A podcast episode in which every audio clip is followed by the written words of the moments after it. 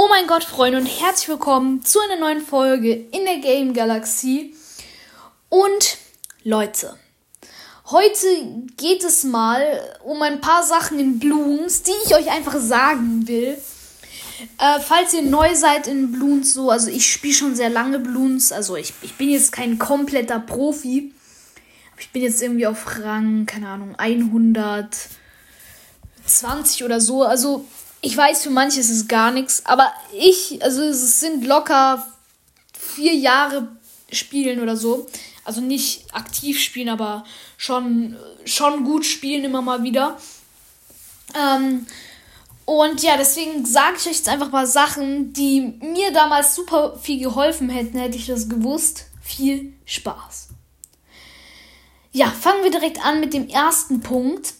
Denn das ist einfach, ja, das ist einfach super wichtig. Ähm, ja, genau.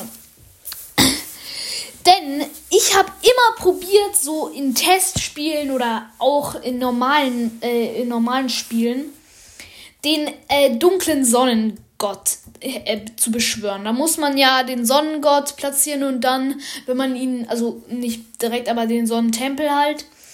Und dann, wenn er zum Sonnengott transformieren soll, eben ähm, muss man eben die Legende der Nacht und den, ähm, wie heißt der eigentlich, Anti-Blun, genau, muss man dann außerhalb der Reach des Sonnengotts hinstellen und dann wird er halt ähm, der dunkle Sonnengott.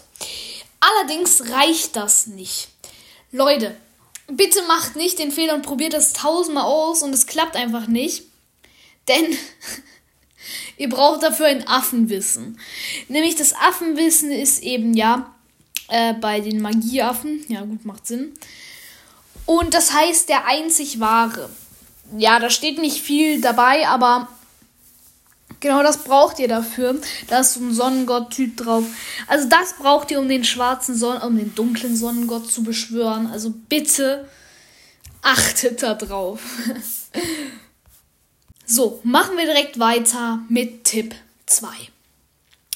Ja, denn dieser Tipp ist eher für ganz äh, arge Anfänger. Also wenn ihr gerade so eure, euer, keine Ahnung, zehntes Match gemacht habt und dann auf einmal seid ihr so weit, dass DDTs kommen. Äh, falls ihr jetzt gerade nicht wisst, was es ist, das sind die schwarzen, die ganz schwarzen. Also nicht die mit dem Totenkopf noch drauf, sondern die ganz schwarzen, die so ganz schnell sind. Und ich erzähle euch jetzt, ähm, wie ihr die am besten macht, weil damals, als ich das angefangen habe, wusste ich immer nicht, was soll ich gegen die unternehmen. Ähm, ja, also, meiner Meinung nach die einfachste und ja, auch nicht so teure Lösung ist einfach, erstens, ihr gönnt euch einfach irgendeinen starken Affen, der nicht so viel kostet und tut ihn dann einfach und dann tut ihr äh, in der Nähe von ihm ein Dorf aufstellen und das tut ihr in der Mitte dreimal skillen, bis da so ein Affen-Nachrichtendienst kommt. Das ist wichtig.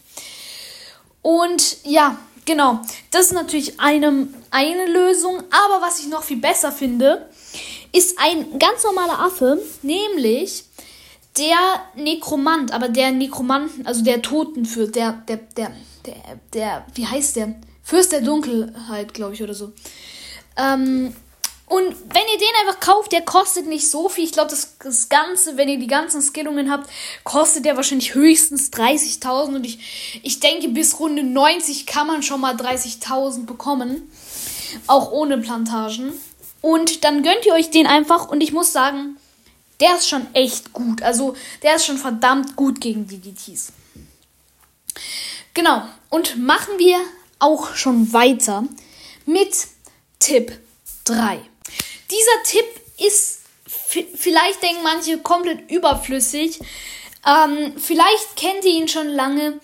Aber mir hat es damals sehr geholfen. Denn wenn du einen Affen platzierst dann kannst du ja quasi einfach, dann ist ja dein Finger quasi direkt auf dem Affen. Und jetzt wird's rot auf einmal, ja, weil ihr da nicht platzieren könnt, weil da ein Weg, ein Hindernis oder ein anderer Affe schon steht. Dann könnt ihr einfach den Finger runternehmen und an der Seite, in der Reach quasi, dann einfach den nochmal weiterziehen. Und dann könnt ihr viel präziser ziehen, weil das viel langsamer geht. Also das ist wirklich ein Tipp, den würde ich jedem empfehlen, auch wenn er vielleicht jetzt, vielleicht schon alle wissen, die hier zuhören. Aber ja, das hat mir damals auch sehr geholfen, als ich das rausgefunden habe. Und jetzt, ciao.